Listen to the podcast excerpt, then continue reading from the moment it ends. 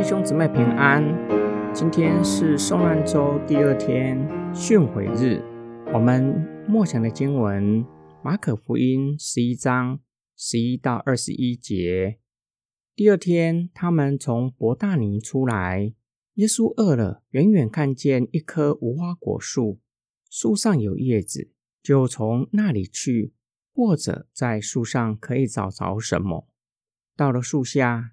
竟找不着什么，不过有叶子，因为不是收无花果的时候。耶稣就对树说：“从今以后，永没有人吃你的果子。”他的门徒也听见了。他们来到耶路撒冷，耶稣进入圣殿，赶出店里做买卖的人，推倒兑换银钱之人的桌子和卖鸽子之人的凳子，也不许人。拿着器具从店里经过，便教训他们说：“经上不是记着说，我的店必称为万国祷告的店吗？你们倒使他成为贼窝了。”祭司长和文士听见这话，就想法子要除灭耶稣，却又怕他，因为众人都吸奇他的教训。每一天晚上，耶稣出城去，早晨。他们从那里经过，看见无花果树连根都枯干了。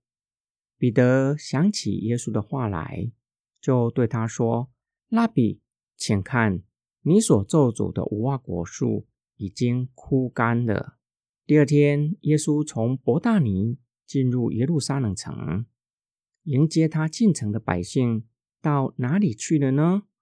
竟然没有人接待耶稣。还好，伯大尼有热心的门徒接待了耶稣。很有可能接待耶稣的不是富有，而是贫穷人。最常跟耶稣在一起的大多数是贫穷人。耶稣不止与穷人认同，他出生在卑微的家庭，过着贫困的生活。第二天的早上，耶稣肚子饿了。耶稣曾经用五饼二鱼喂饱五千人。撒旦也知道耶稣有能力可以将石头变成食物，然而耶稣没有使用他的能力喂饱自己的肚子。耶稣想要在无花果树上寻找无花果，却找不着。耶稣咒诅无花果树，从今以后永没有人吃你的果子。耶稣是不是饿昏了头？做出不理性的举动，不是的。耶稣的行动象征他的主权。第二天早上，彼得看到无花果树照着耶稣所说的枯干了。耶稣和门徒来到圣殿，耶稣看到的是热闹嘈杂的市集。看到这一幕，耶稣十分悲痛的说：“我的殿必称为万国祷告的殿。”你们倒使他成为贼窝了。耶稣将那些做买卖的人赶出圣殿。马可将耶稣咒诅无花果和洁净圣殿夹杂在一起。圣殿如同不结果子的无花果树，无花果树不再结果子，供给人食物。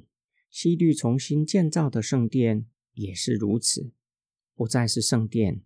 已经成为贼窝了，已经失去它原有的功能，结局就是被毁。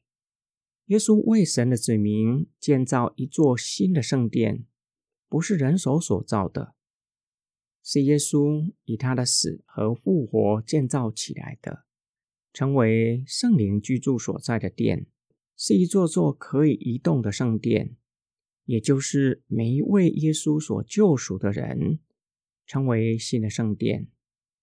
今天我们的默想跟祷告：我是否像不结果子的无花果树，在我的身上结不出圣灵的果子？我是不是像祭司被耶稣责备，还是不愿意悔改？相反的，更加的硬心，以更强硬的手段抵挡耶稣。主知道我们的软弱，也愿意光照我们。